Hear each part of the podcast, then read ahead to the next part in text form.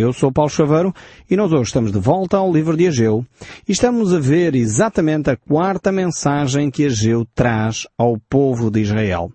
Nós ficamos naquele momento em que Ageu vai trazer duas perguntas da parte de Deus que são fundamentais para o povo entender porque é que não estava a receber a bênção de Deus. Eu creio que cada um de nós que queremos obedecer a Deus, precisamos de hoje parar um pouco para ouvir a voz de Deus nesta mensagem que Ageu trouxe ao povo de Israel. Creio que vai ser extremamente relevante para cada um de nós. Esta quarta mensagem ocorre no dia 24 de dezembro do ano 520 antes de Jesus Cristo.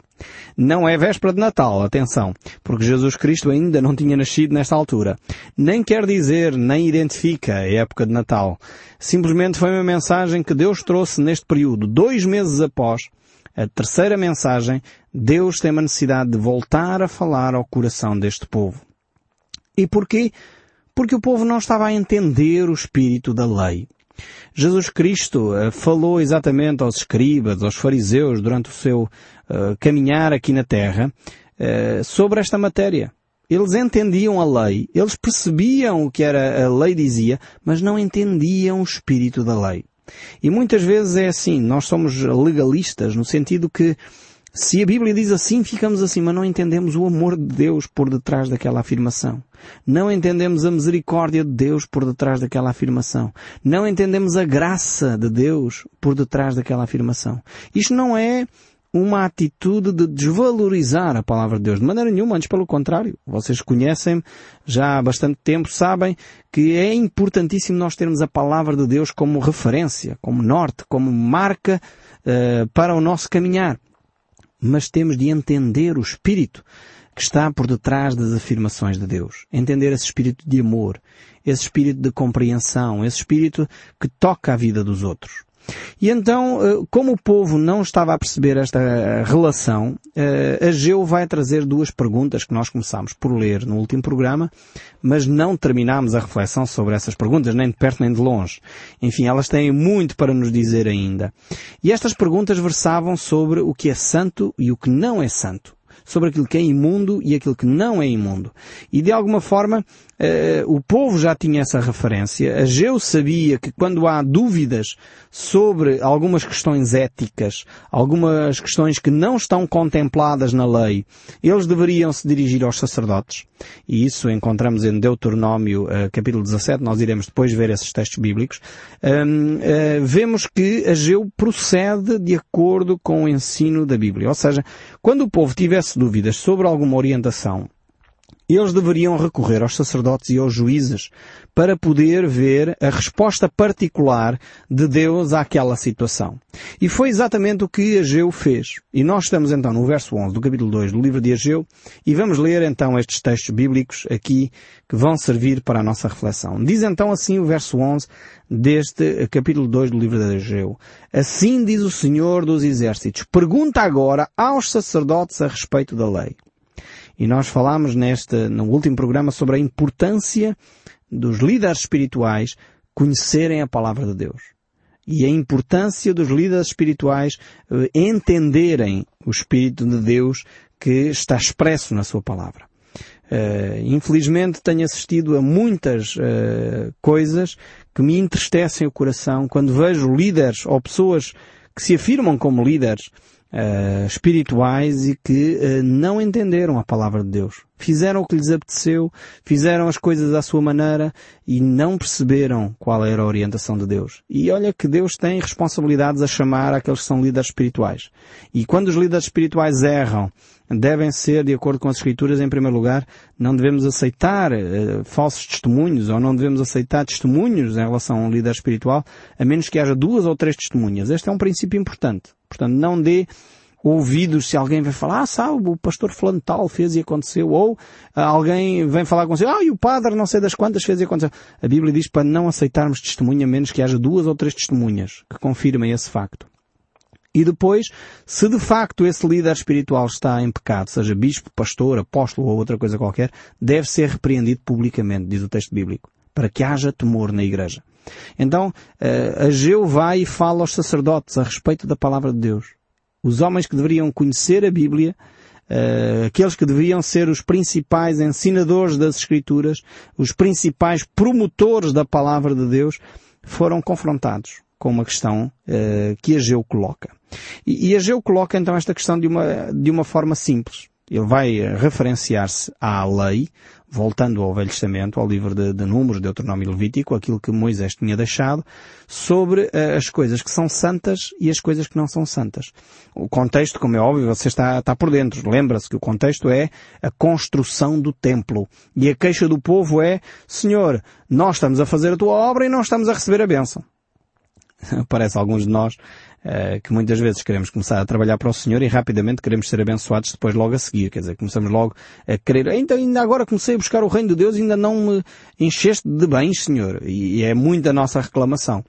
E, e Ageu vai eh, tocar na ferida. Ageu vai dizer, alto lá, vigiem sobre a vossa conduta, vigiem sobre os vossos interesses, vigiem sobre a forma como servem ao Senhor. E é as perguntas que ele faz, verso 12 e 13. Se alguém levando uh, carne santa na orla da sua veste, e ela vier a tocar no pão, ou no cozido, ou no vinho, ou no azeite, ou em qualquer outro mantimento, ficarás santificado? E responderam os sacerdotes, não. Ou seja, vamos dar o um enquadramento que é para você entender que é isto de carne santa. Uh, no tempo de Ageu e no tempo do Velho Testamento, os sacerdotes tinham que uh, sacrificar um animal uh, para perdão dos pecados. E aquele animal, quando era entregue ao Senhor, sacrificado ao Senhor, era considerado santo. Portanto, era, passava a ser um objeto de santidade. Uh, e o que Ageu está aqui a dizer, por outras palavras, é quando alguém faz um sacrifício ao Senhor para perdão dos pecados, e aquele animal, aquela carne, é considerada santa por parte de Deus, porque foi santificada, foi separada para o Senhor, e essa carne santa, porque os sacerdotes depois tinham que levar uh, aquela carne para dentro, porque uma parte da carne era para ser queimada no altar, outra parte da carne era uh, para uh, alimento dos sacerdotes. E, e, o que o texto está a dizer é que quando o, o, sacerdote levava aquela carne, porque era muita carne, era um cabrito, normalmente, ou um animal grande, de grande porte, uh, e eles tinham que levar, transportar aquela carne, eles levavam aquilo uh, no seu avental, Estão a imaginar um avental, eles pegavam nas pontas, punham uh, aquele pedaço de carne ali no, no, no, seu colo, no fundo, e transportavam assim a carne. E como às vezes é difícil transportar objetos pesados, às vezes tocavam em determinados objetos que estavam no templo. Estamos a falar de objetos que estavam no templo. Uh, e ele dizia, se esses objetos que ainda não tinham sido santificados, estavam ali à espera para fazer o cerimonial, uh, não tinham sido santificados, fossem tocados por essa carne que já tinha sido santificada, já tinha sido oferecida a Deus, uh, ficariam esses objetos automaticamente santificados, separados para Deus? E os sacerdotes respondem, claro que não. De maneira nenhuma. Aqueles objetos precisavam de ser eles próprios santificados em primeiro lugar. E depois ele faz uma outra pergunta, e nós já vamos voltar a esta primeira pergunta, mas ele já faz uma outra pergunta que é para, para verificar a oposição a esta da santidade. Que é, pergunta então a Geu, então e se alguém que se tinha tornado impuro, porque esta também tinha sido a referência dada no Velho Testamento, porque se alguém contactasse com um corpo morto, se alguém tocasse em alguma coisa impura, se houvesse alguma pessoa com uma doença contagiosa, eh, portanto, tornava-se impuro. Se alguém em contacto com uma coisa impura, com um corpo morto, dá aqui ele o exemplo, e tocar em alguma dessas coisas, ficará ela imunda, portanto, estamos a falar de objetos santificados, eh, e alguém tinha estado em contacto com alguma coisa imunda, eh, e, e ele pergunta isto, será que essa coisa imunda em contacto com as coisas santas, o que é que faz às coisas santas? Responderam os sacerdotes, ficará imunda.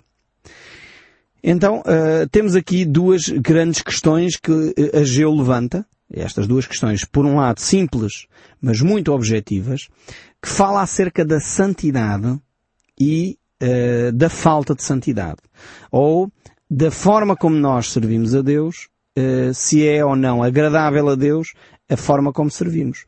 E aqui esta referência tem a ver com estes dois aspectos, o aspecto positivo e o aspecto negativo. Ou seja, por outras palavras, o que Ageu estava a querer dizer era o seguinte, se nós temos aqui diante de nós pessoas que não se separaram para o serviço ao Senhor, pessoas que não se purificaram para o serviço ao Senhor, e estão a pegar em, em objetos que vão se tornar santos para Deus, porque estamos a falar da construção do templo, o que é que efetivamente nós estamos a oferecer a Deus? Era a pergunta, por outras palavras, a pergunta que Ageu estava a tentar refletir com aquele povo. Mas isto como era uma situação inédita, podemos dizer assim, era uma situação que não estava contemplada no livro da lei, e todas as coisas normalmente estariam escritas no livro da lei, e as que não eram claramente especificadas no livro da lei, elas deveriam ser levadas então aos sacerdotes. Deveriam ser os sacerdotes e os juízes eh, que deveriam refletir sobre elas e dizendo, ok, se a Bíblia não diz nada sobre este assunto, nós temos que aplicar este princípio.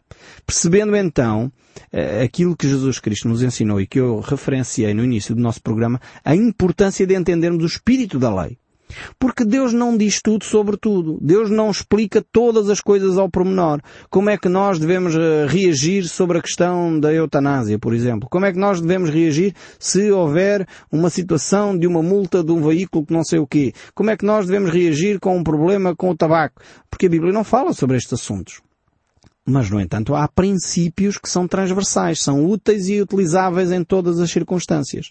Portanto, e, e temos que fazer a extrapolação desse princípio para as áreas que não estão contempladas, porque naquela altura não havia carros, não havia polícias a passar multas. Agora a pergunta é, será que um cristão não paga uma multa porque na Bíblia não vem falar sobre carros e multas? Claro está, mas há outros princípios que a Bíblia fala, eh, quando a Bíblia diz, dá a César o que é de César, ou seja, o princípio continua a ser válido. Então, eh, é este tipo de reflexão que Ageu vai levar aos sacerdotes. Ou seja, se não está escrito na lei de Moisés, porque Deus não tinha dito exatamente sobre a construção do templo, o que é que deveria de acontecer ou não acontecer, sobre a questão eh, de o povo não se ter santificado nesta construção, nem pegarem objetos para a construção do templo, como é que eles deveriam reagir. Ele então reporta-se ao princípio que é levar o assunto aos sacerdotes. Isso já tinha acontecido noutras circunstâncias. Por exemplo, no livro de Números nós encontramos a aplicação deste princípio quando, uh, a respeito das filhas de Zolafad, quando elas uh, percebem que uh, o povo não lhes queria dar a herança a que elas tinham direito do seu pai. Estamos a falar de há três ou quatro mil anos atrás, em que os direitos das mulheres e os direitos dos homens não eram o que são hoje. Portanto, não tínhamos a evolução. No entanto, ali já verificamos um tremendo respeito uh, pela mulher. E, ao contrário do que, do que acontece, infelizmente, em muitos outros povos hoje em dia, as mulheres, aos olhos de Deus, na Bíblia, eram extremamente consideradas. E Deus tinha dado uma orientação que ali o povo, mais uma vez, não entendeu o espírito da lei. Uh, e, e, estas mulheres uh, têm de fazer um apelo, neste caso a Moisés, porque Moisés ainda estava vivo, sobre o que é que Deus queria dizer sobre este assunto. Ou seja, a questão era a questão da herança. E Deus tinha dado uh, a orientação aos filhos de Israel que uh, os filhos deveriam receber a herança quando os seus pais falecessem.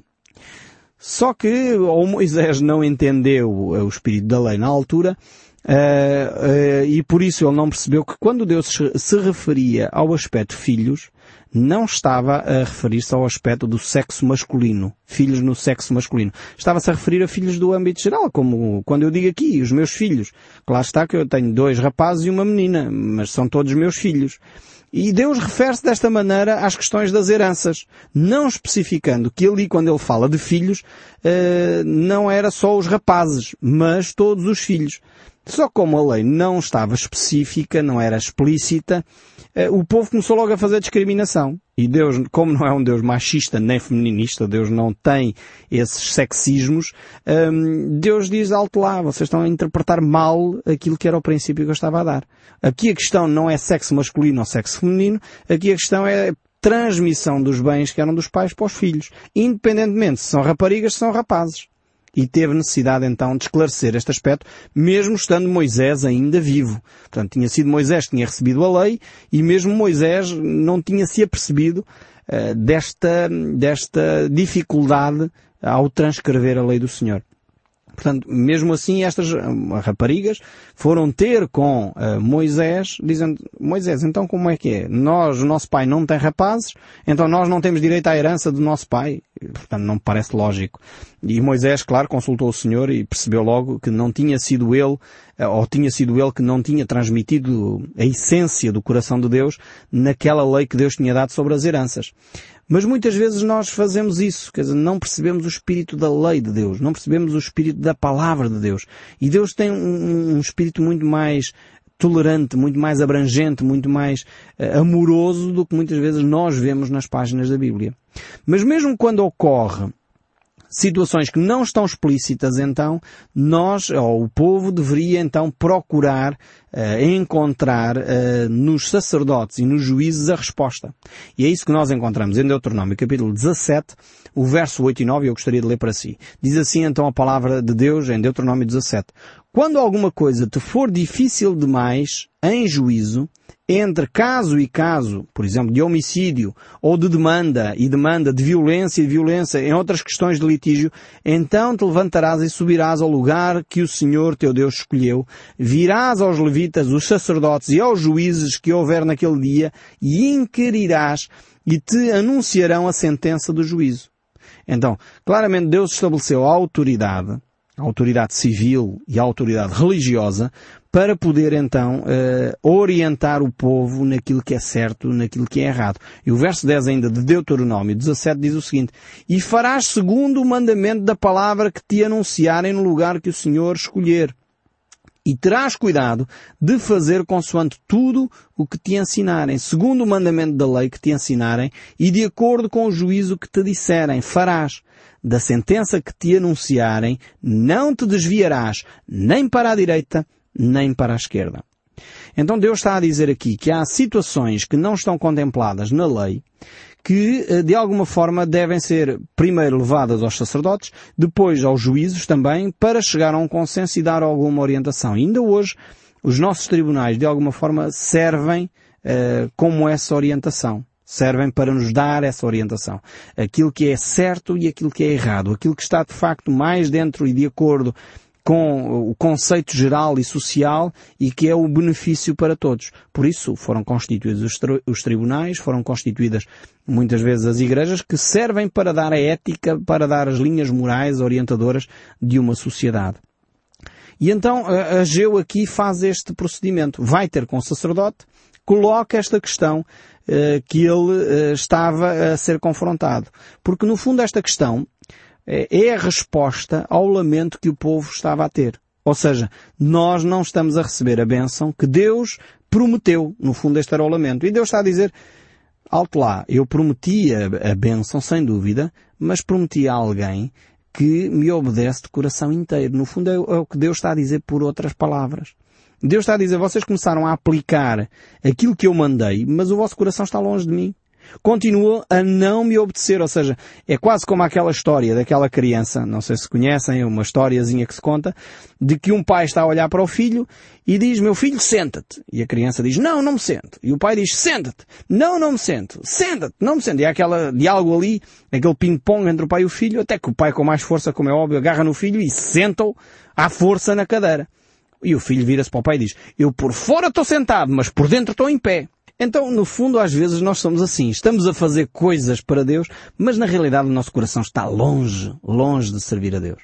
Uh, quantas pessoas eu conheço que estão envolvidas em procissões e organização de festas disto e daquilo, da igreja até, muitas vezes, mas a sua vida não tem nada a ver com Deus. A gente analisa a vida, são pessoas com problemas de alcoolismo, são pessoas com problemas conjugais, pessoas que têm vidas, que têm mulheres uh, em relacionamentos extraconjugais, maridos com relacionamento extraconjugal. Situações que levam as pessoas uh, para longe de Deus, mas no entanto estão envolvidas a fazer coisas. E, a Geu pergunta, mas isto é possível? Estarmos a agir e a dizer que uma coisa é santa quando na realidade ela está em contacto com coisas que são constantemente imundas. E, e, no fundo o que nós percebemos nesta reflexão de Ageu aqui é que a santidade não é transmissível. Ou seja, uma pessoa que tem uma vida santa, em contacto com as coisas que não são santas, aquelas coisas não se tornam santas. Esta é a resposta de, de, de, dos sacerdotes a Ageu. Se eu tenho uma pessoa que se santificou para o serviço de Deus, quer servir a Deus de todo o coração, mas ela, pelo facto de tomar essa decisão, não significa que os seus filhos vão servir a Deus, não significa que os seus filhos vão andar no caminho de Deus. Não quer dizer que não vão. A educação é importantíssima. Não estou a desvalorizar este aspecto. Mas não é sinónimo. Ou seja, a santidade não é hereditária. Alguém disse um dia e muito bem, Deus só tem filhos, Deus não tem netos. E, e, os nossos líderes religiosos têm-nos passado a ideia de que se nós formos à igreja e a criança for muito pequenina e for logo batizada, que ela já está nos caminhos de Deus. Pois era bom que fosse assim. Mas o facto é que não é. E nós olhamos para a nossa sociedade e temos o nosso país cheio de cristãos nominais. Pessoas que nem querem, nem sabem, nem entendem quem Deus é. Precisamos realmente mudar este nosso comportamento percebendo esta pergunta de Ageu. Uma coisa que é santa não torna automaticamente a outra santa. Assim como um pai que segue a Cristo não torna automaticamente um filho seguidor de Cristo. Claro está, um pai que segue a Cristo vai querer educar os seus filhos no caminho dos senhores e faz muito bem. Deve envolver-se e empenhar-se nisso, mas não é sinónimo que o seu filho vai seguir ao Senhor. Tem de ser uma decisão do seu próprio filho. O batismo que a pessoa quer que o seu filho tenha em criança não é isso que vai fazer com que ele ande nos caminhos de Deus. O batismo, antes pelo contrário, deveria ser um, um compromisso que esse filho já fez com Deus. Ou seja, ele deveria primeiro ter o compromisso com Deus e depois fazer o batismo, e não o contrário, como nós fazemos no nosso país na maioria das pessoas. Então, a Geu faz esta pergunta que é muito pertinente e tem a ver connosco hoje em dia. Uma coisa que é santa torna a outra santa? E a resposta é não. Por outro lado, ele faz uma outra questão. E uma coisa que é imunda torna a outra imunda? E a resposta é sim. Ou seja, enquanto a santidade não é transmissível, a imundícia, o pecado, é um facto que se transmite. E dando alguns exemplos, até na natureza isso acontece. Se você tiver um copo de água aí à sua frente, e eu disser, ok, esse copo de água é água boa, mas eu vou fazer o seguinte, eu vou só misturar metade de água que não presta. Você vai beber? Não, aquela água fica toda ela estragada. Mas se você fizer o contrário, tem ali um tanque ou um copo de água estragada e vai misturar metade de água boa, o que é que acontece àquela água boa? Fica também estragada. Isto acontece no mundo material. Também na saúde. Se alguém tem gripe e se junta a alguém sem gripe, o que é que acontece? Vai ficar saudável? Não, antes pelo contrário, a pessoa que está saudável é que fica doente. E o princípio mantém-se. Este mesmo princípio que a Geu trouxe para nós aqui, é válido não só ao nível espiritual, mas é válido ao nível da saúde, é válido ao nível dos bens materiais, é válido ao nível da vida em geral. E nós temos de perceber que a nossa vida, para se tornar santa, separada de Deus, tem de ser envolvida com Deus, relacionando-nos nós diretamente com Deus. E é esta a reflexão que Ageu quer trazer ao seu povo, percebendo assim que uh, o seu relacionamento com o povo é exclusivo e cada indivíduo deveria tomar essa consciência, arrependendo-se do seu pecado e então sim, servindo ao Senhor, construindo o templo que eles estavam a construir. E esta foi a reflexão que Ageu trouxe para o povo. E eu espero que nós continuemos a fazer esta reflexão no próximo programa, porque ela ainda tem muitos desdobramentos para nós. Não deixe de ouvir por isso o som deste livro. Que Deus abençoe ricamente e até ao próximo programa.